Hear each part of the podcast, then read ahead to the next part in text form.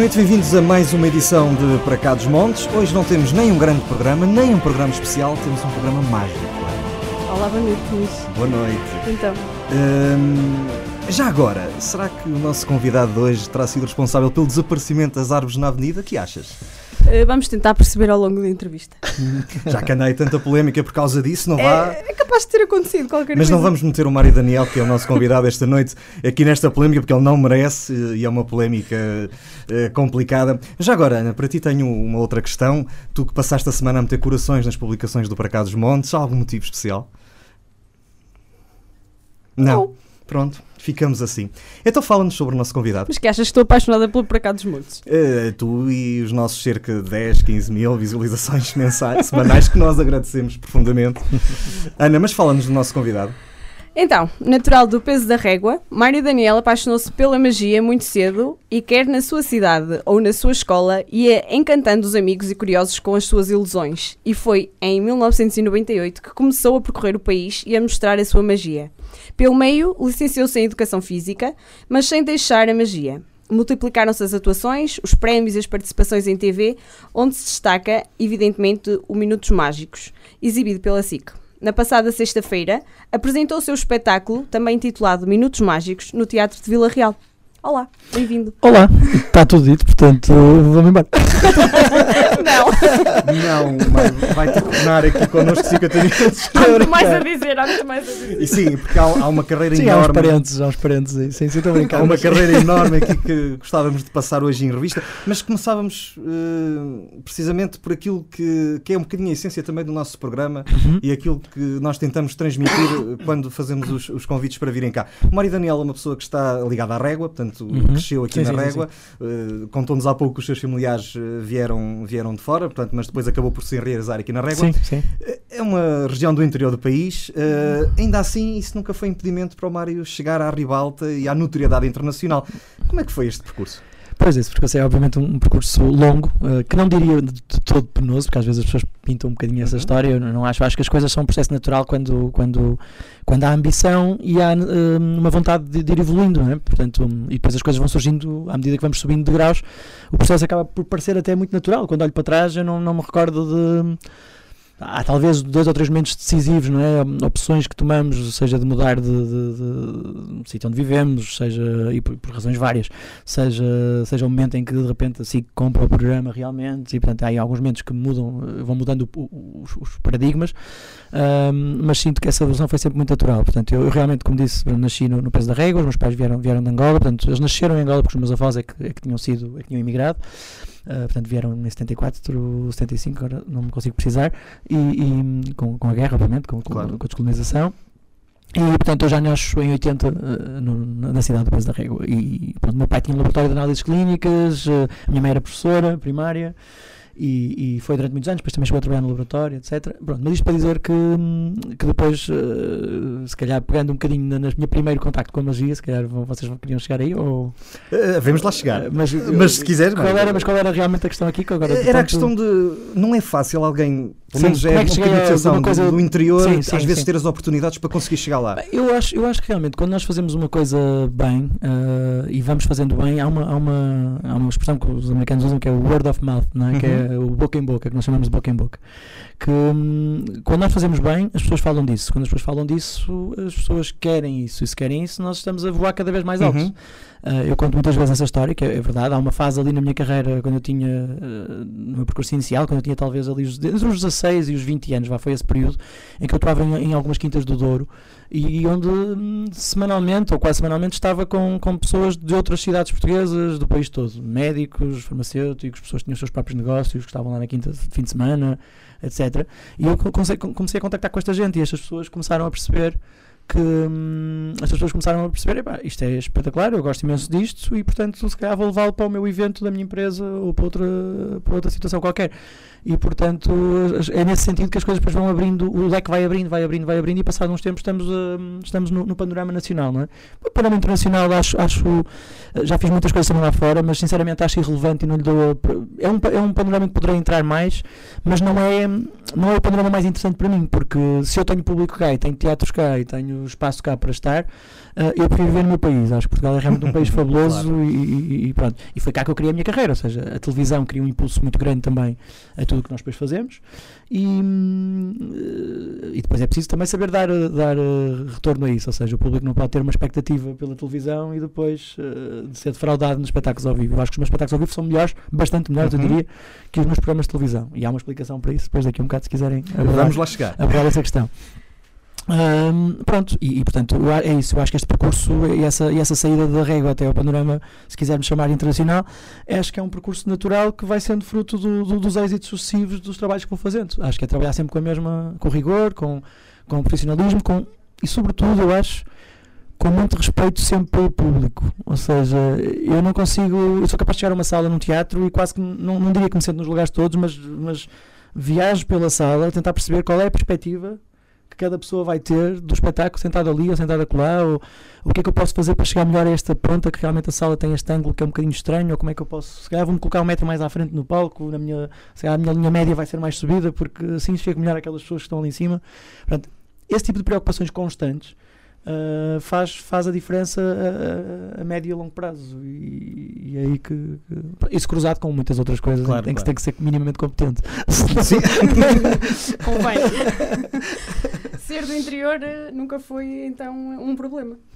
Não, eu nunca vi, nunca vi isso como problema. Aliás, eu acho que tenho, tive a sorte de, de Acho que haverão vidas de, de, diversas formas, mas eu acho que tive a sorte de nascer numa cidade onde, poderia, onde podia eh, brincar na rua e, andar livre e solto. E, portanto, eu tenho um passado ligado ao desporto, como também já disseste, uhum. e, e, e, não é um passado, é um presente também. Eu sempre adorei tudo o que é físico e desporto e fiz montes de atividades. E, e, portanto acho que a régua também me trouxe esse lado salutar de poder eh, ter essa, essa forma de estar, estar com as pessoas, estar com os amigos, de brincar. Vivia num prédio que tinha montes de miúdos da minha idade. Tinha, estávamos sempre a fazer jogos, se estava a chover, íamos para as garagens, as garagens eram em grandes e brincávamos, andávamos patins e bicicleta, isto e aquilo.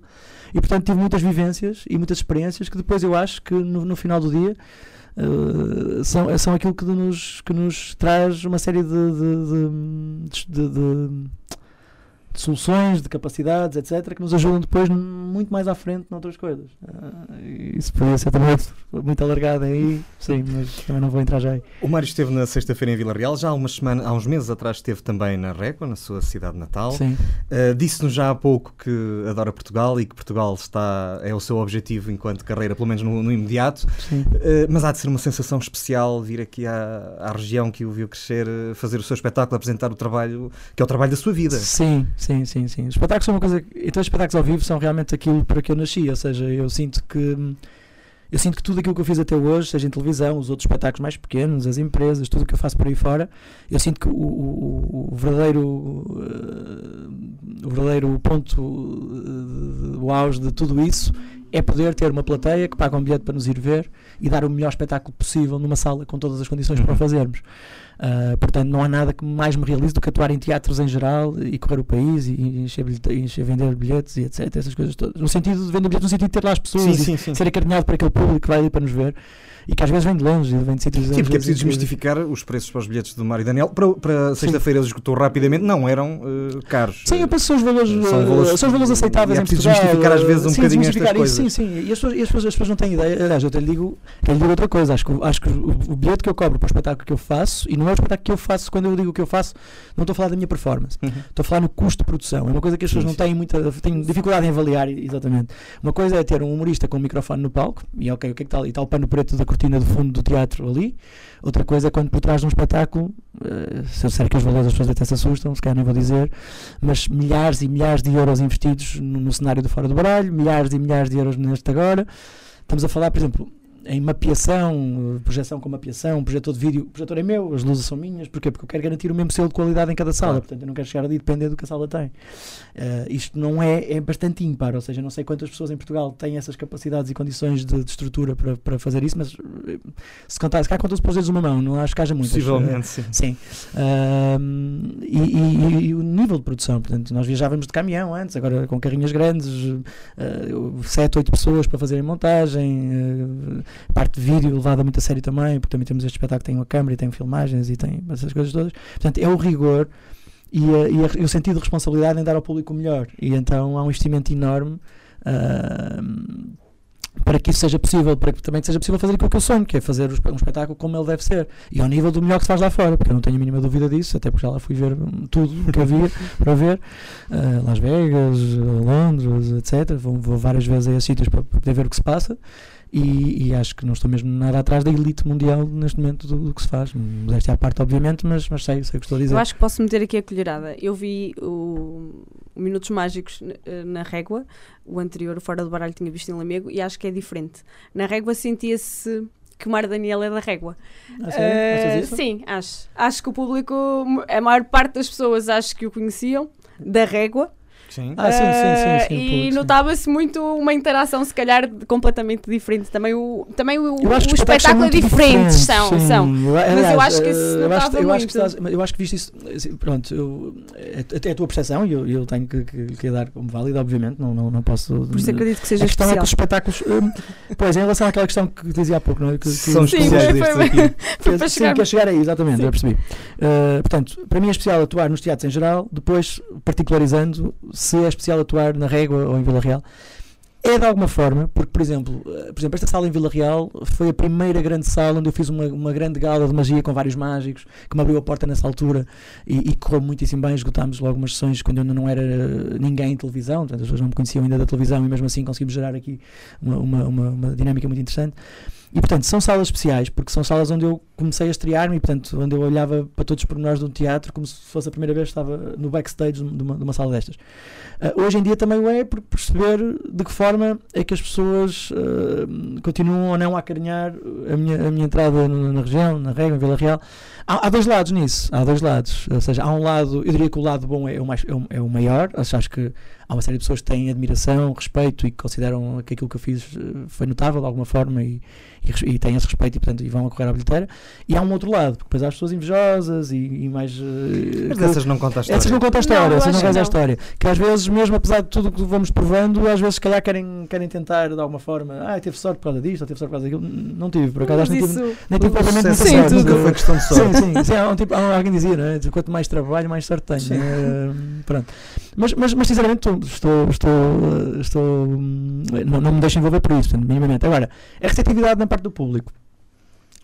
Eu acho que, por exemplo, eu, não- eu acho que na régua, sim, realmente na régua é impossível ter, não ter uma plateia em que se calhar 80% das pessoas tiveram vivências comigo, literalmente, ou na escola, ou com amigos dos meus pais, ou o que for. Mesmo aqui em Vila Real vou ter isso, vou ter Acontece, muita claro, gente que vem claro que régua sim. também, porque já esgotou lá, portanto as pessoas já vêm a correr para cá e pronto. Mas, hum, mas não acho que se sinta diferença, sabes que às vezes até, às vezes até é estranho, porque isso muda às vezes a dinâmica que eu tenho. Eh, por um lado é carinhoso e no fim sabe bem, mas ao mesmo tempo há ali momentos em que sentido de pessoas têm responsabilidade maior. não, eu isso não sinto. Não? Não, não, não, eu sinto sempre, sempre sentido responsabilidade lá em cima. Sim, eh, não, é, não, é, certo. não era isso. sim, sim, certo. Sim, há uma coisa que é verdade no que disseste, ou seja, se eu tiver família e amigos muito próximos Acho que há um, um laço há- emocional que nos acaba por É, é, colocar maior pressão em cima sim, de nós. sim, não é? sim, mas não naquele espectro de amizade que já não é que não se pode considerar bem uma amizade. Não, Uhum. sei, não naquele espectro das pessoas que eu sei que já conheci, já cruzei com elas. Essas pessoas a mim também não me vão afetar de forma diferente. Pode-me afetar mais ter eh, os meus melhores amigos, os meus pais, a minha família, ou a família até eh, que, que raramente me vê. E, pronto. Isso, isso mexe um bocadinho com todos os artistas quando estão em palco, acho eu. Porque queremos dar sempre o melhor e estar melhor naquele dia. Agora, em relação à massa em geral, não, não diria isso. Ahm, a percepção que tu tiveste, eu analisaria essa percepção de outra forma. Ou seja, tu viste em Lamego um espetáculo que era uma peça de teatro, que eu, eu orgulho muito dos dois porque são dois espetáculos quase incomparáveis, não é? Acho que não há maneira mesmo de, de- Um era totalmente transversal, familiar e muito original na sua Mas era forma. muito engraçado. Sim, não, não, sim. Aliás, se me perguntares qual é. eu tenho- ainda, ainda esta semana ouvi um amigo meu e adoro muito mais este, este espetáculo é incrível, não sei o quê, não sei o que mais.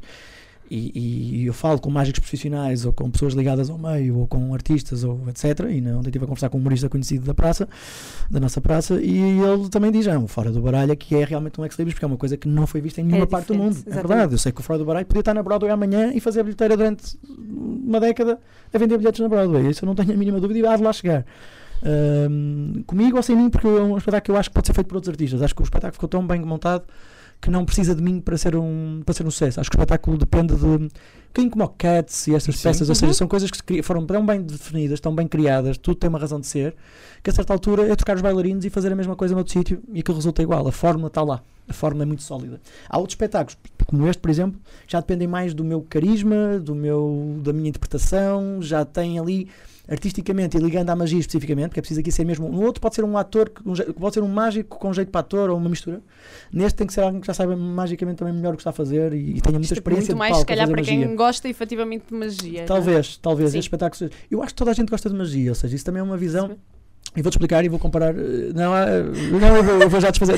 Não, não, força, continua, Não, mas- não, mas, não, é eh, que o Luís gosta de magia, por isso é que eu olhei para ele. Gosta, Gosta, gosta. gosta, gosta. Mas gosta ou não? Não, consumo tudo o que puder. É? É. Pronto. Eu estou a dar a minha opinião sobre esse ponto de vista, sobre isso, que é uma coisa que eu acho interessante. Há alguém que possa dizer não gosto de pintura? Há alguém que possa dizer não gosto de dança? Há alguém que não possa dizer eu não gosto de música? Quem disser isto está errado, de certeza. Porque há tantas. Eu testo musicais e já consegui desfrutar de um musical, portanto, e, e é verdade. Ou seja, isso- e, é um- e já não é, já não estamos a falar de, um- já estamos a falar de um formato mais específico, Sim, dentro sim, da sim. representação ou dentro da música, aí já é, um- é uma mistura, não é? Mas o que eu quero dizer é, as artes, as artes são artes, as artes fazem sentir coisas. Ah, eu nem considero um mágico neste momento, eu considero-me um, um criativo que cria espetáculos, ou seja, quem for ver este espetáculo e quem vai ver este espetáculo percebe que o que está ali, se for a fundo, não tem a ver com os números. Para mim, os números é o menos importante. Os momentos de magia ali são o menos importante. As emoções para onde eu levo o público, a mensagem que passo ao mesmo tempo que faço aquilo, as dinâmicas de luz, de, de- de som, ou seja, as imagens emocionais que se conseguem criar é que, têm, é que levam as pessoas para um mundo diferente, para uma experiência diferente. E de repente as pessoas estão sentadas numa cadeira confortáveis, mas a viajar como se estivessem numa montanha russa. Isso é a verdadeira razão de ser de, de um cinema, de, de- de um espetáculo, de qualquer espetáculo. Eh, E portanto, o que eu quero dizer com isso é que dizer eu não gosto de música, eu não gosto de magia é tão abrangente, e as pessoas percebam isto de uma vez por todas, como dizer eu não gosto de música. e eu também detesto muita música, mas amo outras tanta música. Portanto, o, o espectro é tão grande, sabe qual é a diferença? A diferença é que as pessoas têm cultura musical, as pessoas sabem que existe música pimba, música para festivais, música para não sei quê, depois existe música jazz, existe música clássica, existe música rock, existe... as pessoas têm noção desse espectro, têm noção de, de- de boas letras, de bons ritmos, de boas letras com bons ritmos, têm, têm essa noção toda. Portanto, as pessoas têm noção que há coisas que lhes dizem mais que outras. Na magia, a experiência é muito curta. Mas quando digo muito curta, é se perguntarmos a um universo, se calhar, de mil pessoas em Portugal, já viram algum espetáculo ao vivo, a maior parte das pessoas. Eu não tive uma faculdade, uma universidade no Porto, eh, ao SCAP, e perguntei, por braço no ar, quem é que já teve uma experiência de magia ao vivo? E levantaram a mão meia dúzia de pessoas. Pá, em miúdos de 20, 20 25 anos, né? de 20 aos 20, aos- dos 18 aos 22, aos 23, pronto. Pá, eram numa plateia de 300 pessoas, eu diria que levantaram os braços, sei lá, 20 pessoas. Ou seja, a amostra é ridiculamente pequena. E a, e a magia que as pessoas podem ver em televisão, no YouTube ou aqui ou ali, não tem rigorosamente Não, nada a ver com uma experiência de magia ao vivo. Nada a ver. Nada a ver. Por isso é que esse espetáculo tinha que existir. Minutos Mágicos do espetáculo é pegarem muitas das coisas que eu fiz no programa, encaixá-las muito melhor e com textos muito mais densos, interessantes e profundos do que no próprio programa, porque a televisão não permite esse ritmo. Ahm, e, eh, e, levar. ahm, e agora perdi-me aqui e. tava- O Mário estava a falar da, da questão da, da televisão. Eu ia acrescentar, se me permitir, portanto, em relação a outros, outros programas que houve no passado, acho que a particularidade que o seu programa tinha eh, era precisamente isso que está, acho que nos está a tentar descrever. É que, mesmo sendo na televisão e mesmo eh, tendo a, a frieza de ter a, a câmara à frente e não poder contactar diretamente com as pessoas, a verdade é que o víamos sempre rodeado de pessoas, víamos sempre em, claro. em- em cenários e ambientes eh, o mais descontraídos possíveis.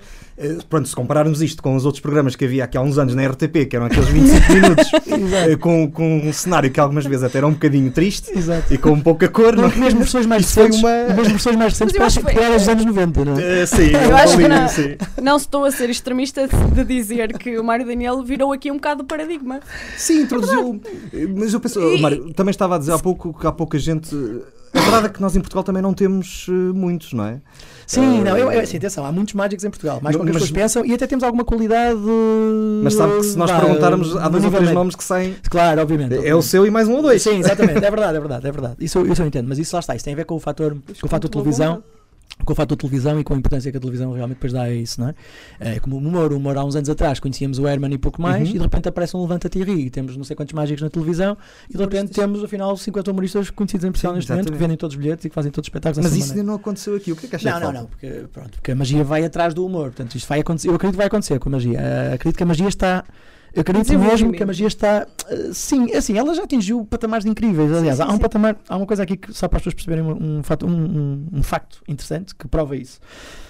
As pessoas não sabem que o artista a solo que mais fatura por ano, e penso não estou a dizer nada errado, eh, mesmo em, em comparação a, músicos, é, ainda hoje, e as pessoas não fazem ideia disto, o David Copperfield, que fatura para aí Uhum. 200 milhões por ano.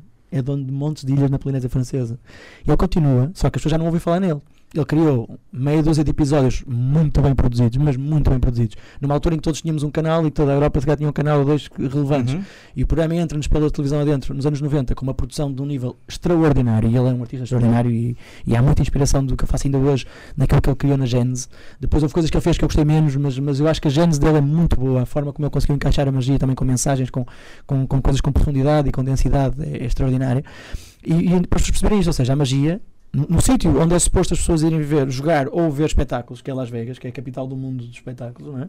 a magia tem uma preponderância inacreditável. Põe de lado os humoristas a maior parte das vezes, ou seja, não, os humoristas nem sequer concorrem com os mágicos em bilheteira. Uh, e as maiores produções, as maiores salas têm ilusionismo. Portanto, uh, cuidado com esta visão, que é uma visão muito europeia, muito portuguesa até. Ou, por exemplo, Espanha tem uma tradição em magia brutal, porque tiveram ali dois mágicos nos anos 80, 90, que um deles ainda é vivo hoje, que é o Juan Tamariz, que criaram uma dinâmica na, na, na, magia tão grande que ainda hoje a Espanha respeita a magia e tem espetáculos de magia. Bem, uns tempos fomos a, fomos a Madrid para ver um espetáculo qualquer e depois percebemos que na mesma noite havia para aí 20, 20 espetáculos a acontecer. Mas coisas assim mais underground, mas, uhum. mas, mas é, que é uma experiência porque uh, as pessoas também acho que vão entender isto, que é há este tipo de magia de palco e de coisas grandes, mas há um tipo de magia que é inacreditável, que o espetáculo também tem um bocadinho porque tem as câmaras e permite, permite isso, que é a magia de proximidade. Há coisas em magia de proximidade em que o contacto é direto e que é, e é muito intensa a experiência, muito intensa. Aliás, a pena é, é, que é uma experiência que só se consegue levar a, a, com a 20 ou 30 pessoas cada vez. E neste momento está a arrebentar uma nova tendência, que, que Nova York, por exemplo, está a trabalhar já isso com alguns mágicos que eu conheço, alguns deles pessoalmente, um deles o Joshua Jay, que agora teve um espetáculo chamado Six Senses, que era só para 20 pessoas cada vez, mas teve esgotado durante um ano quase consecutivo em Nova York, mas bilhetes a 200 e a 300 euros, bilhetes a valores muito altos, mas são experiências muito particulares, em que as pessoas andavam num espaço, tipo uma espécie de uma casa, e em cada espaço da casa vão ver uma experiência diferente, mágica, mas muito intimista. Toda a gente acaba por colaborar diretamente no espetáculo. E, e, e parece-me que isto é uma tendência que vai arrebentar e que vai demorar a chegar um bocadinho mais a uhum. Portugal uhum. e outros sítios, mas, mas que vai chegar.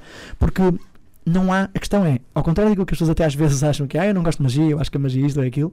A magia, e sou suspeito aí, obviamente, um, é a única forma de arte que nos consegue levar para uma coisa uh, que realmente nos surpreende, arrebata, espanta, pá, de uma forma que eu nem consigo. E isso vê-se na cara das pessoas. Ou seja, eu vejo as pessoas nos concertos e nos festivais, e vão para lá todos para cá bilhetes.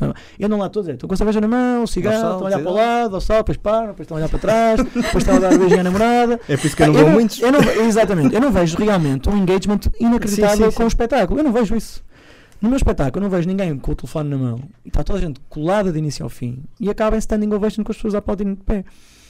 Portanto, alguma coisa realmente a magia tem, alguma coisa está ali que faz com que as pessoas sintam esse encantamento. Para além da performance, para além de uma série de outras coisas, a magia tem esse poder. E porquê? Há uma frase que o Einstein dizia que é: aquele que não se sente atraído pelo mistério está como morto. Os seus olhos estão fechados. Nós somos seres programados para descodificar o mundo. Portanto, quando nós estamos perante um fenómeno, um momento que não conseguimos explicar, eu não tenho. Uh, vezes uma pessoa muito ignorante e simplesmente não quer saber do que é que anda à volta dela e não fica minimamente espantada nem surpreendida com aquilo. Ou o normal é sentir fascínio por algo que desconhecemos. Por isso é que os cientistas continuam a investigar o mais longínquo dos planetas no, no céu e o maior profundo, buraco mais profundo no mar. Nós que temos uma necessidade absoluta de conhecer, o, de, de encontrar, o, de ter o um encontro com o desconhecido e de o descodificar. Nós continuamos a querer descodificar o mundo. A magia é a única forma de arte que tem para lá isso há outras artes e outras coisas que muitas vezes também roçam aí, porque levam-te para uma atmosfera, para uma, a própria música, a própria dança, a própria, a própria pintura. Eu, por exemplo, achava que não ligava muito a pintura, até um dia estar a passar na Califórnia numa, numa, numa, numa galeria incrível e de repente senti-me completamente atraído para dentro da loja, eu e a minha mulher a Cláudia, e fomos, fomos, e fomos completamente absorvidos e fomos literalmente sugados para dentro da loja e tivemos, perdemos ali, tivemos ali duas horas que não imaginávamos que íamos estar. Porque afinal também existe pintura a um nível, a um patamar, ou, a um, ou uma, num, num, equilíbrio, ou numa, numa coisa que, que eu não sabia que existia. Capacidade de nos surpreendermos. Exatamente, com, exatamente. Com, com, uma pincelada, passa a expressão, né? passa a expressão. Sim, com claro. muito, respeito, muito respeito para essas, para essas pinceladas. Uh, pronto, e, e, é isso, ou seja, pronto, a magia tem essa, tem essa carga. A magia apresenta-nos fenómenos, e mais, e depois eu uso, hoje em dia uso a magia eu acho interessante uh, a ideia, há, duas ideias que agora acho interessantes e que exploro neste espetáculo. Uma é o, o, mundo da ilusão completo, ou seja, em que aquilo que acontece tem que ser, tem que ter uma explicação, ou seja, tem que tem que ser ilusão, mas a verdade é que nós estamos a olhar para tudo o que queremos e não conseguimos perceber como. E depois gosto também do outro lado, e esse é o, é o lado da superação, que é a ideia de que e é, uma ideia que está muito ligada também ao desporto, eh, se pensarmos bem, que é a ideia de que o ser humano é capaz de coisas muito mais eh, limites e, e- e difíceis do que aquilo que pode imaginar à partida. E, e basta pensarmos, sei lá, por exemplo, eu quando corro numa passadeira num, num ginásio e corro a 12 km hora e estou com a língua de fora, eu fico assim, como é que é possível alguém correr uma maratona a 19, a 19 e a 20 km hora? Já a maratona já foi feita agora em 2 horas, significa que eles fazem 42 km a 20 km hora. Aquilo é sobre-humano. E essa superação, tá, essa ideia de superação e de que, de que no limite todos nós somos capazes de algo extraordinário, é uma coisa que eu gosto de acreditar todos os dias. Todos os dias, em tudo o que eu faço, eu tento, eh, às vezes até de uma forma se calhar um bocado absurda, mas tudo o que eu faço eu tento fazer o melhor possível, tento absorver o mais possível, seja a conduzir o carro, seja, seja, seja recentemente a saltar de paraquedas, seja, seja a fazer mergulho, seja a fazer caça submarina, seja a fazer apneia. Portanto, não a apneia, por exemplo. A apneia é uma Sim. coisa incrível. Eu estou a fazer o número da apneia agora no Sim, é o espetáculo que termina, salvo Sim. termina o Sim, sim. espetáculo, que é um número que tem riscos Sim, reais, reais, e, e- por exemplo, só passar por isso, em todos os espetáculos que eu faço, e neste momento não sei se já foi em 30 ou 40, não sei, mas em- saber que todos os espetáculos que eu vou fazer, eu acho que isso é a derradeira entrega ao público, até, por exemplo, porque todos, uma coisa é fazer isto para televisão, gravas uma vez, está feito, pronto. Isso para mim é aflitivo. Pois, mas. Começa-me a faltar o ar. a. Exato, só de pensar, exato, exato. Mas já está, mas é um estado é emotivo. pensar, é estar a ver. Exato, exato, estar a ver, sim. Mas é isso, é levar as pessoas para esse lado emocional também, como os filmes de terror, ou, ou seja, a ideia é que o espectro do espetáculo vá ao maior número de- e, e Eu intensidades. sou daquelas espectadores que não gosto nada de perceber como é que aquilo acontece. Claro, gosto claro. de ver Mas e. é que Mas esse- a esse piada é essa. Ah, eu não Mas gosto. esse- mas esse não é um truque. O Daniel, por exemplo, está a ver e se eu disser qualquer coisa. Ah, mas se calhar foi eu. Cala-te. Mas esse não é, não é um Não quero ouvir. Mas esse não é um truque, ou seja, esse é um, tru- é um daqueles momentos do espetáculo Superação. de superação. E, mostrar, e a ideia é mostrar às pessoas. Pá, eu literalmente fui do minuto da peneia até aos quase 4 minutos da peneia em treino numa semana para treinar para o programa. A dormir 5 horas por dia, gravar não sei quantas horas. Estávamos a gravar a série o ano passado. E, e, portanto, eh, ou seja, eu próprio passo mesmo. eu, Quando tento passar esta mensagem, passo esta mensagem, mas baseado. no- eu e muita gente Claro. hoje em dia, mas, mas, mas passo acreditando cegamente que, que, que acho que todos nós devemos ser mais assim. Quando estamos mal na nossa vida, seja questão profissional, pessoal, acreditarmos que somos capazes de muito mais e de receber muito mais do que aquilo que à partida esperamos. Há coisas que nos podem deitar abaixo, sim, mas também está em nós sermos capazes de, de levantar e de, e de fazer mais e melhor. E eu acredito realmente nesse conceito e acho que, e acho que é muito interessante perceber como é que o ser humano tem, tem uma capacidade tão. Não é? Que vai de uma, de uma coisa tão básica e de um ser tão frágil a uma. A uma coisa tão sobre-humana como tanta gente vai fazendo por aí em tantas áreas, não é? O desporto mostra-nos isso todos os dias, quando se bate Sim, recorde. sim, Acho que o sucessivamente, desporto- quando é. se pensava que nunca mais. Não é? Quem pensou que provas de os- velocidade, os 100 menos metros, resistência, não é? Exatamente, isso. Há sempre mais um bate- recorde Depois do, do Bolt, pensou-se que Sim. aquilo ficava ali, não ficou. não é? Exato, exato, exato. Portanto, é, é incrível, acho que isso é. E isto tudo começou com uma caixa de magia aos 6 anos, certo? Sim, havia um. eh, eh, sim, terá sido por aí. Ou seja, o que aconteceu no tal laboratório de análises clínicas do, do meu pai. hum, havia, do meu pai e de outros sócios, havia um dos sócios, precisamente o Sr. Arlindo, que era mais, uma pessoa mais velha, que tinha, que tinha o hábito de fazer, gostava de magia e fazia dois ou três truques. Não, não era mágico, fazia dois ou três truques. Na secretária dele, sentado na secretária dele, fazendo aquilo. E eu lembro como se fosse hoje, de estar na secretária, dele estar a fazer aquilo, do que é que ele fazia, dos objetos que estavam na mesa. É muito engraçado eh, como a memória do miúdo de 6 anos pode ficar tão, tão gravada. E ele fazia-me aqueles dois ou três truques sucessivamente. Portanto, eu ia, cada vez que eu voltava da escola e passava por lá, ele fazia-me aquilo. E portanto, aí, aí ficou a curiosidade e ficou o, o bichinho, vá, usando a expressão popular. Ahm, É luzes de Natal. eu já percebi, tem, tem uma Sim, luz aí, sim. está a chatear. É, o. Natal acabou, Tá, mas tá. não, o FM Temos, continua. Exato. É uma lâmpada que está ali assim. Mas não, não chateia muito, já vi ali. Não, não, imagem, também já tinha muito, reparado. reparei. Ahm, e temos ali um especialista em imagem. Tal, talvez o, o João, que é um uma, dos, uma das pessoas que filma o meu programa, que é da equipa do meu irmão. Sim, mas eh, nós hoje estamos um bocadinho Eh. envergonhados então em relação ao- à vossa capacidade de produção, não é? Um bocadinho mais ligeira.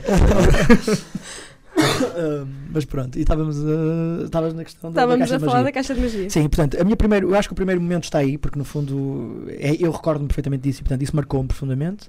Depois, eh, depois no Natal vem uma caixa de magia, obviamente por perceberem o interesse que eu tinha, o Pai Natal percebeu que eu tinha um interesse e não vai estar em crianças a ouvir-nos. e, o- e o Pai Natal trouxe uma caixa de magia, lembro também perfeitamente da caixa, lembro do sítio onde estavam as coisas, lembro disso tudo. Ah, e, e pronto, essa também foi uma fase em que eu andei ali apaixonado até aos 8 anos ou assim. Depois, depois perdi as peças todas e só mais tarde, ah, aos 12, é que um amigo meu levou um livro para a escola. e, Portanto, já contei esta história também muitas vezes. Uhum. Mas um amigo meu, que, é que era o o Beto, era o Alberto Mesquita, leva o livro para a escola, um livro de magia, que o tio dele tinha lá numa coleção de livros, um livro antigo, chamado Magia Teatral, de Martins de Oliveira. E é nessa altura que eu pego no livro e, e pronto, e fiquei agarrado uh, completamente. A partir daí eu corri às papelarias da Régua à procura de mais livros e a coisa foi fluindo por aí. Depois comecei a contactar com outros mágicos, primeiro por carta, depois começámos a encontrar nos festivais que havia em Portugal. Uh, e é aí que começa depois a evolução mais, mais rápida, porque depois, uh, na altura não havia internet e, portanto, é esse, é esse contacto com outros mágicos que nos permite depois trocar livros, trocar vídeos, trocar ideias, uh, sobretudo ideias, porque eu acho que esse processo, é um processo que hoje em dia está um bocadinho perdido. Ou seja, acho que hoje em dia há muita facilidade de acesso à informação porque há muita internet e há muita coisa, mas falta-lhes a base e a reflexão. Ou seja, há muita gente a fazer magia hoje em dia, mas há muita gente a fazer magia sem compreender o que a magia é e as dinâmicas que deve ter. As pessoas querem fazer umas acrobacias com os objetos, querem tirar umas cartas ao ar, não sei o quê, mas não percebem bem que a magia não é, é quase o oposto até disso. A magia é se tu não tocares em nada e a coisa acontecer é muito mais interessante do que tu achas que a pessoa tem uma técnica que permite criar um determinado efeito. Portanto, assim, traços gerais, acho que cheguei um bocadinho ao ponto da questão. Sim, sim, uh, acho que isso se nota. Uh, pronto, uh, ou seja, eu também tenho técnica e gosto de usar essa técnica. Aliás, há a técnica invisível, essa sim, deve ser feita e deve ser bem trabalhada, que é aquela que não se vê. O show-off também percebo que às vezes ajuda a vender um determinado momento e é preciso usá-lo, mas é preciso usá-lo com. Mas o que não tem, o que não tem preço é as emoções que são possíveis de criar. Exatamente, e as emoções, agora pegando numa coisa que é, que é quase um chavão hoje em dia, mas que, que é interessantíssimo, é. Eu chego à conclusão que a maior emoção que se pode criar não está ligada ao, número que se ao tamanho do número que se faz. Ou seja, uh, fazer desaparecer um, um, avião, um carro, isso ou aquilo. Há pouco tempo fiz coisas desse género, fiz um carro desaparecer no ar, etc. Mas, sinceramente, Uh, e até dá para comparar os dois espetáculos aí e ver uma coisa interessante. A, a verdadeira emoção está no storytelling. Uhum. Ou seja, o que está agregado e que justifica e fundamenta os elementos que estamos a usar e, os, e a razão de ser dos objetos que estamos a usar é o que vai fazer com que as pessoas sintam o impacto daquela magia de uma forma eh, elevada a X. Uh, portanto, as, mesmo que as pessoas, claro, as pessoas quando saem no espetáculo vão falar da coisa maior que viram para poder dizer ao amigo: Ah, o gajo fez aparecer um carro, fez aparecer não sei o quê. Pronto, as pessoas vão falar nisto porque isto é onde se podem agarrar para dizer: Olha, foi mesmo incrível. Mas na verdade, se fôssemos àquela alma e exprimêssemos o que ali está, a maior parte das vezes a história que vem não é bem isso. É mais a emoção que sentiram numa coisa que se calhar nem, nem envolveu nenhum objeto em especial.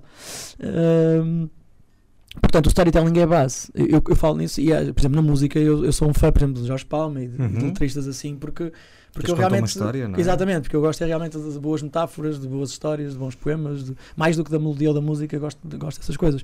E, e, e, acho que, em geral, as pessoas, todas elas são tocadas. O problema é que, quando há um, uma história, numa música, quando há uma letra, ou quando num espetáculo com uma magia há um texto tão denso, há uma coisa que as pessoas têm que disponibilizar.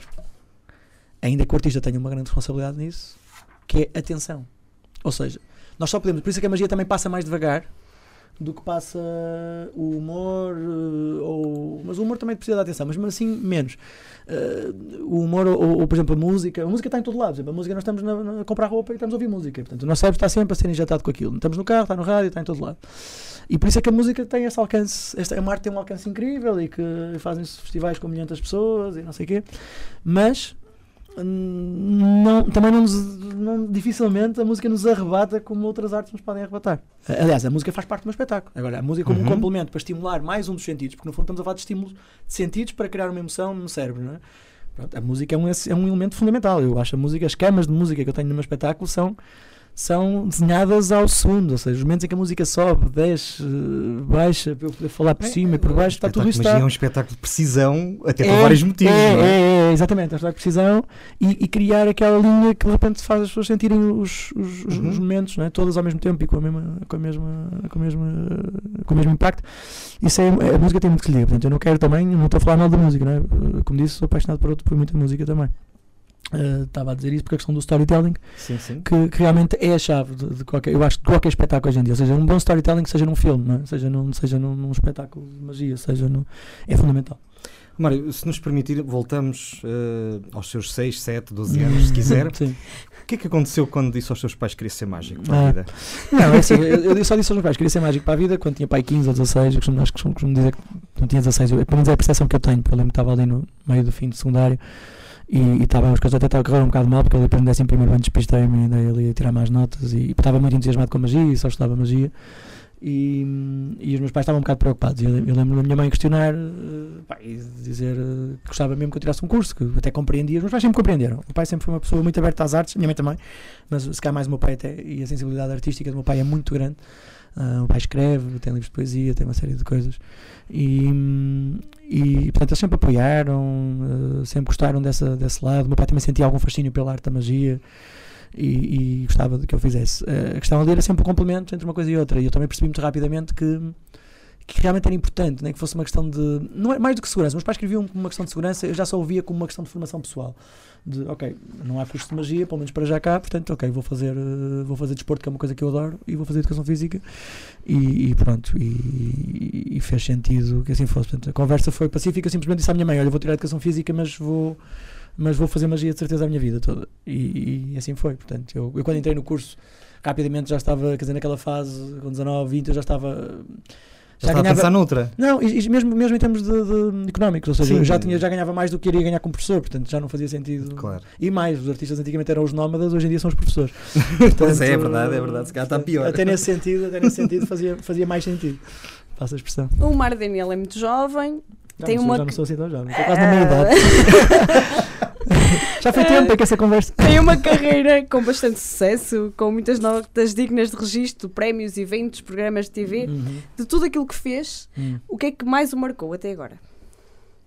Ah, eu acho que hum, acho que o fora do baralho, porque é realmente uma pedrada no charco a nível internacional, eu acho que é um, é um espetáculo que quem não viu pode ver um grande espetáculo e, e como espetáculo para a família acho que é daquelas coisas. Eu vou repô-lo um dia, e é de repô-lo um dia e hum, ainda agora tive um canal interessado em pagar-me bem pelo, pelo conteúdo, pelo próprio espetáculo, um canal nacional importante. E, e tenho dúvidas se eu quero vender, porque tenho dúvidas se eu quero emitir em televisão. Acho que posso estar a gastar uma. Ah, não tenho a certeza. Ah, pessoalmente, sim, não tem nada a ver sim, com o assunto. não, sim, sim. É Assim, depende, nós hoje, temos hoje em dia lá a televisão também é pontual também, ou seja, Sim. o problema aqui depois está, está noutras questões, mas pronto, mas é uma dúvida que eu ainda tenho e é uma coisa que vou ter que resolver internamente. Ahm, é um espetáculo que eu gostava de um dia repor porque acho que é um espetáculo que é, que é eterno. Pronto, acho que é um bom é um clássico. Acho que é um espetáculo que é um clássico vai ser um clássico para a minha vida. E, e as pessoas não imaginam não só o esforço financeiro, como o esforço emocional que foi colocado nesse espetáculo. Foi mais de um ano a encenar com uma encenadora de teatro, com, com cenógrafos, com, com pessoas muito competentes ligadas à área, a trabalharmos e a chegarmos a um complemento perfeito entre magia e teatro. Eh, E acho que nunca houve nada nem semelhante. Eh, há referências do Doug Henning, que era um mágico americano que antecedeu o Copperfield, também com uma dinâmica muito forte, que se chegou a fazer um musical com magia, mas lá está, como disse, também não sou grande fã de musicais. Ele tinha uma identidade que eu também relaciono, ou seja, eu sinto que ele também era muito ele próprio no palco, como eu também sou, e portanto há ali uma identidade muito com, em que me revejo. Uh, e agir temos feito um caminho, eu não, eu não sabia. Portanto, foi depois um amigo, um amigo meu, uh, já mais velho, que até já faleceu, uh, com muita pena minha, uh, o Ivo de Souza, Fred Allen, que era o nome artístico dele, que uma altura me disse: Sabias que, que, que eu te vejo como um Doug Henning? E eu, Doug Henning, ok, eu conheço o Doug Henning, mas não, não conheço bem a história dele a pormenor. E depois ele começou a passar vídeos e eu comecei a perceber: Ah, ok, já percebi o que é que quer dizer com isso. E, e pronto, ou seja, é giro percebemos que pessoas que de alguma forma têm uma identidade muito própria em palco, depois também querem pôr isso numa história e num contexto, e achei giro termos feito isso. Em- temos isso em comum. Ahm, e, e- pronto, fora do baralho é, é isso. Ah, a pergunta era em relação. O que é que mais marcou? Mais marcou. Portanto, fora do baralho eu acho que foi mesmo uma das obras-primas. E claro, depois o programa de televisão, quando surge, tem um impacto tremendo e. E, e o, o próprio momento que eu vivi quando o programa surge, porque eu, eu criei a série em 2005 e do- só em 2010 é que conseguimos que ela começasse a ser emitida em televisão. Ou seja, eu criei o formato, a ideia e demorámos 5 anos, portanto a sorte demorou muito tempo. Ahm, e demorámos 5 anos a, a conseguir, a, conseguir chegar lá. Eu e o meu irmão, eu digo nós conseguimos porque foi o meu, eu e o meu irmão, o meu irmão é o realizador dos meus programas. o David. Uhum, aqui é um, é um lado muito importante da minha vida que as pessoas às vezes não sabem. Ele não trabalha comigo, as pessoas estão sempre com aquela ideia também de que ele trabalha só comigo. Não, o meu irmão é um realizador, tem a sua produtora audiovisual, tem uma empresa muito bem conseguida, está com mais de 50 prémios internacionais, ganha prémios por tudo o que é lado no mundo. Uh, vídeos ligados a turismo, publicidade, é o forte dele.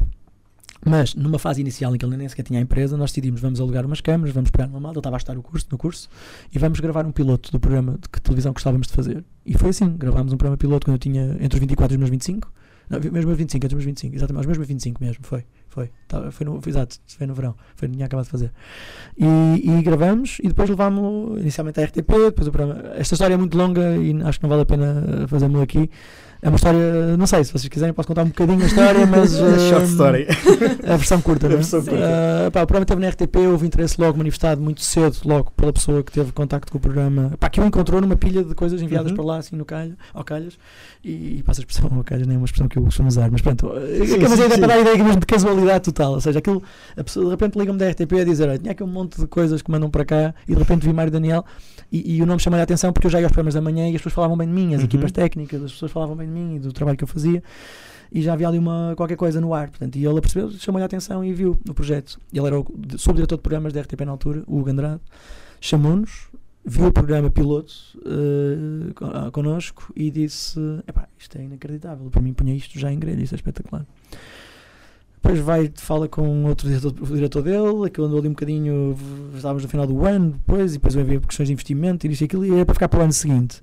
Foi, foi sendo adiado. No ano seguinte, quando finalmente estamos a aprovar as coisas, o Nuno, Santos, que era diretor, sai, e depois aquilo fica ali em águas do bacalhau durante mais um ano, com um diretor novo que não nos ouviu na altura, e as coisas foram arrastando no tempo assim, epá, porque há uma falta de, há, há uma falta de, de, de- de- pessoas que há para verem conteúdos e para acreditar em conteúdos novos. Ou seja, nós ainda temos uma televisão que depende muito de telenovelas, que até fomos aprendendo a fazer e agora até se calhar fazemos bem, não, não é um produto que eu consuma, mas respeito. Hum, e temos eh, depois formatos que vêm todos lá de fora. Sim, todos os formatos que vêm. vêm há alguns de nós sítio- até pensamos que são originais cá, não são, a maior parte. A maior Sim, parte deles sim, são é realmente todos formatos Isso há sítio que devia dar espaço a estas coisas, era precisamente o serviço público. Uhum. Qualquer tipo de produto, não é só Sim. magia, até porque a RTP até, tem, Sim. até tinha histórico nisso e teve Sim, durante sim, sim, anos. sim, sim. Até era RTP, portanto, isto Certo. é que é serviço público. Certo, eu, eu acho que sim, não é? mas, eh, mas pronto, mas às vezes, Mas a- a às vezes há uma falsa questão que é as audiências, não é só a burocracia. Eu acho que não é É um bocadinho. burocracia, eu acho que é outra coisa. Eu acho que Cai o diretor e a lá questão vai. é o, Pois, e depois é assim, não, e depois aprovar uma coisa que o diretor anterior tinha aprovado de uma área que se calhar não lhe dizia muito àquele diretor e portanto. eh, não, é, não era muito. hum, Pronto, Mas aconteceram puxa é vários RTP, não incidentes. é? Sim, É, eh, eu- mas, pronto, mas a verdade é que depois o, o programa acaba por ir parar à SIC de uma forma completamente. eh, pá, eu vou fazer um evento, cruzo-me com um subdiretor de programas da SIC num evento privado, privado, mas de uma empresa que estava ligada à televisão e que teve muitos anos em Portugal e que já não está, que era espanhola e que esteve ligada à SIC. E, e quando acaba esse. eh, Quando faço uma performance para ele, eh, estou a fazer magia intimista de close-up eh, e não sei o quê, e, e, e na altura era o Daniel Cruzeiro, que ainda hoje me dou muito bem com ele, e ele tem um cargo super importante agora na SIC, eh, produtor executivo. Uhum. Um, diretor executivo, não é? Diretor, diretor executivo, é, Cláudio. Eu esqueci o cargo. Ele está, ele, ele está, pronto, está ali junto com o Daniel Oliveira, Uhum. os nomes principais. Daniel Oliveira é diretor de programas, eu penso sim, que ele é diretor executivo, penso que é sim. assim que se chama. Mas não tenho a certeza agora do título. Pronto, o Daniel Cruzeiro, que na altura era subdiretor de programas do Nuno Santos, na altura já na, Uhum. na SIC, Na SIC. Ou seja, o Nuno Santos já tinha viajado, RTP já estava na SIC nessa altura, não é? E ele vê o programa e diz a mesma coisa que disse o Hugo Andrade: foi, epá, isto é fabuloso, eu por mim adorava meter isto em grelha, não sei o quê. Se, achas que, se dizes que o Nuno Santos já aprovou isto antes na RTP, isto vai andar muito rápido. Com esta história tinham passado 3 anos e meio, 4, e na verdade, naquele momento, de um dia para o outro, o programa é aprovado na SIC. E depois começamos a gravar, depois é o processo de gravar, foi quase um ano, e depois, passado mais uns meses, o programa lá vai para, para a grelha e finalmente é emitido. E tornou-se um dos programas com mais. E tornou-se um eh, share. programa com um share incrível. Pá, o- os resultados que nós fizemos, e ainda hoje acho que eh, a SIC sabe disso e tem um respeito grande por mim, mas ao mesmo tempo, talvez por, por o programa ser tão. Ele passava em horário nobre, não podia passar em melhor Sim. horário, sábado à noite, depois chegámos a estar agora ao domingo à noite. Mas eu- às vezes há ali um, um calcanhar daquilo que eu acho que é o facto da produção ser tão própria, porque a produção é feita internamente, portanto, por mim, pela equipa do meu irmão, portanto, todos somos 15 pessoas, Uhum. mas é um projeto muito. São 15 pessoas, não Sim, é? sim, sim. Não sou eu e o meu irmão a fazer isto. não é? Claro, claro. Ahm, e com um trabalho muito sério. Só que às vezes acho que também caímos ali um bocadinho naquela, naquele fosso de, de eles não darem tanto, ou seja, dão valor pela audiência, mas não percebem bem o trabalho que está por trás, porque não são Pois, eles que a tiveram, Não nós são somos os nós. que-. E nós sabemos o que, nós, o que sofremos para fazer essa série. O João Taldi sabe muito bem o que se sofre para fazer essa série. Pá, nós fizemos aquilo que eu acho. Eu não conheço, eu posso estar enganado a dizer isto também, mas não conheço nenhum mágico na última década que tenha feito tanto conteúdo de magia, eh, na última década, para não dizer mais, que tenha feito tanto conteúdo de magia em nome próprio. Ou seja, uma coisa é ter convidados num programa e os Uhum. convidados preencherem o tempo e fazer dois ou Sim, três sim, truques. sim. Outra coisa é os meus, é os meus programas terem 9, 10 truques cada episódio, ou 9, 10 momentos, que às vezes são mais do que 9 truques, são são 15 se calhar, uh, depois cada momento pode ter vários, vários, várias Sim, sim. evoluções, não é? Uh, e fazer aquilo só, só aquele mágico. Portanto, sei lá, o Dynamo, que tanta gente fala lá fora, o Dynamo fez 12 episódios, num- ou seja, eu fiz ao todo 47 ou 48 episódios de 45 minutos. Pá, são números absurdos. Nós, eh, pouca gente gravou tudo que nós já gravámos e o know-how é muito grande. Mas, eh, mas pronto, essa é doloroso. Sai da pele e, a série, por isso é que eu espaço as séries um bocado no tempo, porque não- mesmo que assim quisesse produzir a correr, eu não produzia porque senão era um tiro no pé é e ia- correr mal, não é possível. Em termos criativos, em termos de capacidade, não é, não é fácil. E se não fosse o, o lado do desporto e dessas coisas todas que eu tenho, eu não Sim, fazia mesmo. Isto também tem custos físicos. Tem custos é? físicos que saem muito caros. É- A, a última série foi mesmo dolorosa de se produzir, porque ela tinha mesmo também números de risco, não é? Uhum. Eh, e pronto. Uh, Mário, um, também já passou pelos livros. Uh, lançou em 2015 Ah. Os Segredos da Magia do Mário Daniel. Sim. Não teme ficar sem emprego.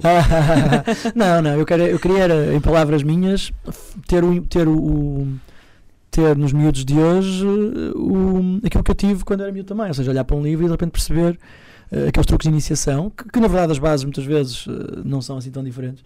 Ah, as bases depois das coisas grandes às vezes também estão lá, só que, Uhum. nem- só que as pessoas nem conseguem descodificar porque parecem mais complexas. E, o, e portanto, para mim é um prazer poder fazer parte dessa história de agora dos novos mágicos que virão no futuro. Portanto, e que vão dizer: Eu tive o livro do Mário Daniel e, e entretanto fui, fui crescendo na magia e cheguei a este nível ou àquele nível. Acho Houve que é- uma fase, não tem comparação absolutamente Hum. com isto, o objetivo do Hum. livro era outro. Hum. Houve aí uma fase em que apareceram na, na televisão, sobretudo na, na RTP também, Uhum. curiosamente, vários programas de, a desvendar como é que as coisas eram feitas. Foi na SIC. Foi na SIC também? Foi na SIC. Que é Ah, estranho, porque até eh, chegou a ser. Chegou a acontecer uma coisa absurda que eu não consigo compreender ainda hoje. Né? Chegou a passar o meu programa às nove e meia da noite em horário nobre e depois É à verdade. meio-noite e meia estava a dar o Mágico Mascarado. Sim, E eles não são obrigados a Opa, fazer ou seja, contraditório sequer. ia- não, ia- ia- Exato, exato, não sei o que, essa é muito boa, essa piada é muito boa. Parabéns, Luís. Essa foi, Muito obrigado. essa foi na. E, pá, eu, com a altura, confrontei-os com isso. Então vocês estão a pôr um programa que revela magia. Ah, pois, a linha da magia está a funcionar. Ou seja, depois é isto, é esta. É a linha da magia. É, é, isto depois é assim na televisão, parece que é assim. É tipo, está a dar, está a dar, eh, está a dar hambúrgueres, vamos todos vender hambúrgueres. Está a dar, Sejam, eh, sejam de frango, de peru, sim, de vaca, sim, sim, de não, rinoceronte. e, e posso dizer isto literalmente. Começaram os programas de culinária. Toda a gente, até a tem programas Cristina faz, não, não. Eh, Temos de começar a fazer aqui culinária. Eh, exato, na rádio, na rádio. Porque não? Se funciona na televisão não se pode comer, se funciona na televisão não se pode comer, porque não está a funcionar na rádio? Pode também não se pode. Claro. É igual, é igual. Ah, pronto, é é este fenómeno que eu, eu acho que piada. Porque na verdade, mais uma vez, voltando àquela coisa que já disse há pouco, não tem a ver com o que se faz, tem a ver do, com como se faz. Ou seja, mais do que o produto em si, do que é, se é magia, se é música, se é. Depende da fórmula que está por trás e da, e da consistência que está por trás. Eu costumo até dizer que não há, não há, há más ideias, mas há, mas há muitas ideias que a partir de pareceram más quando foram estreadas ou que se calhar se fossem um bocadinho mais afinadas ou mais trabalhadas aquilo tinha funcionado. Às vezes são pequeninas coisas que matam. Um espetáculo acontece o mesmo. Sim. Há números de magia que eu já, que eu já pus a primeira vez no palco para uma empresa ou assim e digo assim: "Hum, isto não funciona assim muito bem. Depois há um dia que testo outra vez, depois testo outra vez e peraí, afinal isto, afinal arranjando aqui mais uma piada e mais isto e mais aquilo que já, já funciona. E pronto. O Está- Mário vai. terminar, é? Já estamos a terminar. Agora desvendaste os, no- os nossos truques com as mãos, que, que os nossos ouvintes criticam, porque depois vão ter ver para o Facebook, não é, Ana. Gouveia? Não criticam, Chamam a atenção. chamam-nos a atenção. Temos é que assim recordar que isto é um programa de que se- rádio. Exatamente. O Facebook é um, é um Nós, extra. como somos uns amadores, têm que nos fazer umas Passam- críticas passam, construtivas. Tipo, tipo série, passam parte 1 parte 2. Ah, vai agora certamente continuar com, com, com este espetáculo. Ahm, mas há projetos de televisão Uhum. previstos que nos possa desvendar? Não, é assim, eu tenho. Pois, ou de outros, exato. Formatos. e, tenho algumas ideias. hum, há aqui várias, vários, panor- vários panoramas, ou seja, várias possibilidades possíveis. Eh, uma delas é realmente tentar levar o, o Fora do Baralho para fora, portanto, o espetáculo antigo, antigo cá, não é? Mas levá-lo para fora. Uh, seja para eu fazer digressão com ele, seja para realmente tentar colocá-lo num, num outro sítio com outros mágicos, a- com outros artistas a fazê-lo. É, é um objetivo, mas esse é um objetivo que pode estar a curto prazo, como a médio, não, não me preocupa muito. É, quando tiver que acontecer, vai acontecer. Também não trabalhámos uma proposta, mas depois confesso que ainda não, não enviámos para onde já era suposto termos enviado. Pronto, falta afinar umas coisinhas. Uh, televisivamente. Se calhar andar agora. Não, agora estou em digressão com o digressão espetáculo, é sim. complicado, não é? Não, não é a fase mais complicada. A fase mais complicada é no início da digressão. Depois está tudo afinado, as coisas já, já correm muito bem. Portanto, é como eu estou aqui convosco, esta hora já é uma hora que me compromete um pouco, mas se tivesse com o espetáculo, eh, preciso estar à tarde, a- eu pelo menos, a minha equipa está o dia inteiro, desde manhã Claro. mesmo cedo. Eu preciso de entrar no teatro normalmente às duas da tarde e, e trabalhando até à hora do espetáculo, consigo pôr as minhas coisas todas Mário, nós agradecemos porque sabemos que E- isso tem mesmo que ser assim. sim, agradecemos sim, mesmo sim, a sua sim. Disponibilidade. Sim, sim, sim. Mas é isso, pronto, acho que. hum, Portanto, em relação a projetos televisivos, tenho algumas ideias, mas para já não quero adiantar muito. Confesso que já, já podia ter tido algumas reuniões que, que fui adiando. Uh, também pela tal, pela tal, pelo tal esforço que eu sei que vai ser preciso Uhum. quando arrancar outra vez com uma coisa dessas e portanto também daqui um bocadinho a, a, a, a gozar a, a vida de outras coisas e de outras formas para, para poder uh, avançar com isso. Mais duas perguntinhas antes de os deixarmos ir preparar o seu espetáculo. Não é segredo nenhum, estamos a gravar isto no dia em que o Mário vai Pois, eu fazer estava a espetáculo. tentar manter aqui. Não, está sol lá Não, não, fora. atrás, Nós é? ainda fechamos o store, mas pronto, não vale a pena. Talvez ao fundo. Sim. Mário, qual é a ilusão que ainda não fez e que quer eh, fazer? E, e, já agora acrescentava, se envolve fazer desaparecer algo ou alguém? Ah, não, ah, ok, boa. É, nós gostávamos. Sim. Pois é. Podemos- podemos dar uma listinha. Uma listinha, não é? Pois. Eu já tenho alguns na lista também. Mas o que é que... Atenção. Ah, mas a minha que lista, a minha lista é secreta. A minha lista é secreta. Luís Mendonça pediu para não tentar eh, desaparecer nada. desaparecer nada do estúdio. Pronto, Não, mas o que é que- sentido figurado, pronto, no sentido figurado não, não, pronto, não, não vou revelar porque é a minha lista, não é? Sim, está bem, tudo bem. Ah, algumas pessoas que se calhar deviam desaparecer um bocado, deviam. Mas, e que mereciam. Mas pronto, numa, numa perspectiva mágica, não há nenhum número que eu tenho, por acaso não há mesmo, porque hum, depois de ter saltado de paraquedas, de ter sido enterrado vivo, ter estado numa caixa cheia de explosivos no meio do ridor, não há assim. Há uma ilusão que talvez posso falar nisso, porque é uma ilusão que me marcou muito quando era miúdo, que era o flying do Copperfield, que é um voo. Uhum. Uh, não é só ele que o faz, há muitos mágicos a fazer. O Copperfield, como nunca, como nunca ninguém o fez, e com o storytelling, lá está mais uma vez incrível. Uh, aliás, difícil é superar isso. E eu somente só, só o faria offline se arranjasse uma história tão, tão boa como, já nem digo melhor, porque Uhum. não consigo encontrar forma de certeza de fazer melhor. Acho que é possível igualar, mas não será fácil. E portanto, o flying é um número que eu gostava. É um número que obriga a grandes condições de palco e uma série de coisas para fazer um voo em que, em que aparentemente nada nos suporta e em que voamos livremente pelo palco. Não é uma levitação, uma Sim, levitação sim, sim. é uma coisa, uma, uma- um voo, Voo mesmo diferente. propriamente dito e feito de uma forma ah, limpa e harmoniosa é outra coisa e exige um trabalho físico também muito interessante que eu gostava de fazer. Ahm, e portanto, esse pode ser, poderia dizer que é um dos números que um dia gostaria ainda de fazer, se calhar, eh, indo por aí. De resto, eh, não, acho que realizei uma série de outras coisas. Aliás, fiz coisas que nem pensei que alguma vez ia fazer, portanto, porque depois, com a necessidade de aguçar o engenho, a certa altura tivemos que, que- que criar ideias e criar coisas loucas para se fazerem na última série, que era sobre superação e desafios, e assim o fizemos. Só uma coisa antes da Hum. última pergunta. Não foi o Mário Daniel que fez desaparecer eh, as árvores da avenida? Podemos deixar os nem Vila fazia Realenses ideia que descansados? Havia uma polémica tão grande. Tinha tinha desaparecido, não, não sei, né? É que isto foi muita coincidência, vi nesta altura. A mim ontem desapareceram umas chaves do carro, umas chaves, umas chaves e uns óculos do carro para me assaltar o carro. O resto, o resto, o resto não sei nada, as árvores não sei nada. Esse foi um truque muito mal feito. Esse foi um truque muito mal feito. Deixei, e não deixar que eu todo sujo, viu? Pois, ainda por cima. Muito mal feito mesmo. Eh, o que é que se vê a fazer daqui por 10 anos? Ah, ah, boa. Onde esperas, onde esperas estar? Eu, eu, sinceramente eu atingi aquilo que eu gostava mesmo de atingir e não importa nada se pudesse manter-me no sítio onde estou a fazer o que estou a fazer, portanto, com coisas diferentes, com espetáculos diferentes, mas vi- eu sinto que vivo o sonho, sinto que vivo mesmo uma vida de sonho. Tenho um lado criativo, um lado eh, trabalho com pessoas interessantes, v- estar nas salas, nos teatros, correr o país, portanto, eu gosto mesmo muito, muito, muito, amo muito o que faço. Acho que desenhei isso para a minha vida e, e concretizei todas as metas que, que que me propus quando era miúdo.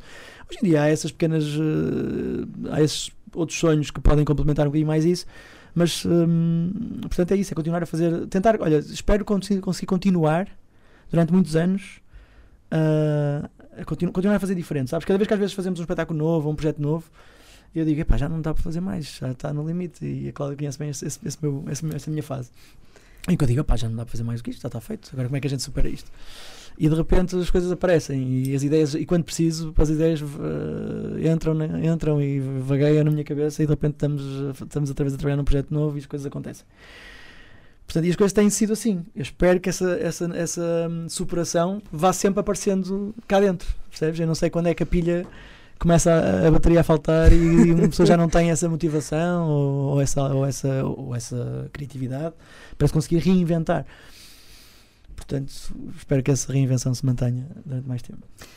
Isso é notório, que é uma pessoa feliz e, e é muito bom conversar consigo. Obrigado. Nós convidamos, nós convidamos o Mágico, mas acho que ouvimos aqui uma história de superação, de inspiração também, eh, da prova de que o facto de às vezes fatalistas. estarmos aqui e sermos fatalistas quanto a isso não impede que façamos aquilo que, que De queremos, todo, de todo. desde que tenhamos essa vontade, e o Mário tenha inevitavelmente e adora aquilo que faz. Só isso parênteses é- muito rápido. Ah, Diga. As pessoas em Lisboa pensam mesmo em relação ao Porto. Vives no Porto e fizeste isto E- em televisão e não sei o quê. É, mas sim, sim, sim. Vivo no Porto. Aliás, sim, houve, sim. houve uma pessoa muito conhecida do panorama da televisão nacional que me disse uma vez: Não, não, tu se ficares no Porto não Não tens vais. hipótese nenhuma de chegar lá e ter o programa e de- não tens hipótese nenhuma. A prova está aqui. A prova está feita. Exatamente, é essa história de superação que, que, que hoje levamos daqui, Mário. Não, não, não fizemos desaparecer nada, mas acho que conseguimos dar aos nossos ouvintes algo eh, que, vale, que vale bastante. Eh, Mágico. Muito Sim, obrigado algo pelo- mágico. Muito obrigado pelo convite e obrigado pela entrevista que também foi. Muito obrigado por ter estado connosco Obrigado pela e conversa. pela sua disponibilidade Não, obrigado. eh, neste dia. Obrigado. Uh, se quiser deixar perguntas ao nosso próximo convidado ou sugerir convidados, uh, pode sempre usar a página do programa ou mesmo o endereço eletrónico para cadosmontes.associaçãovaldouro.pt. E já sabe, ouça primeiro em 104.3 FM, todas as segundas-feiras às 22 horas. Se perder a emissão, o vídeo fica disponível no Facebook da UFM e do Para Cá dos Montes e no nosso canal de YouTube. O áudio está também disponível no Spotify, iTunes e Castbox. Para Cá dos Montes é uma pro- coprodução entre a Universidade FM e a Associação Valdouro, que todas as semanas leva até si, até si por cá, o que por cá há em destaque na região. Quem por cá? O que por cá? Ai, o que porque quiseste mudar o guião. Na próxima semana Sou assim. está connosco e por acaso acho que vamos fazer aqui uma transição muito bem feita porque é também uma história eh, muito interessante. Hoje ouvimos como é que nós nos podemos superar e para a semana vamos trazer alguém que já se superou e ainda quer continuar. Eh, vamos trazer a Paula Teixeira, autora do livro Melhor de Mim por Moçambique. De referir que hoje tivemos público no nosso- na nossa entrevista. Ah, sim. Tivemos a Cláudia e o João. Tiveram muito cegadinhos, muito obrigada. e agradecer ao editor. Sim, mais uma vez exatamente o Daniel, o programa com a edição de Daniel Pinto. Nós voltamos para a semana. Até para a semana, obrigada.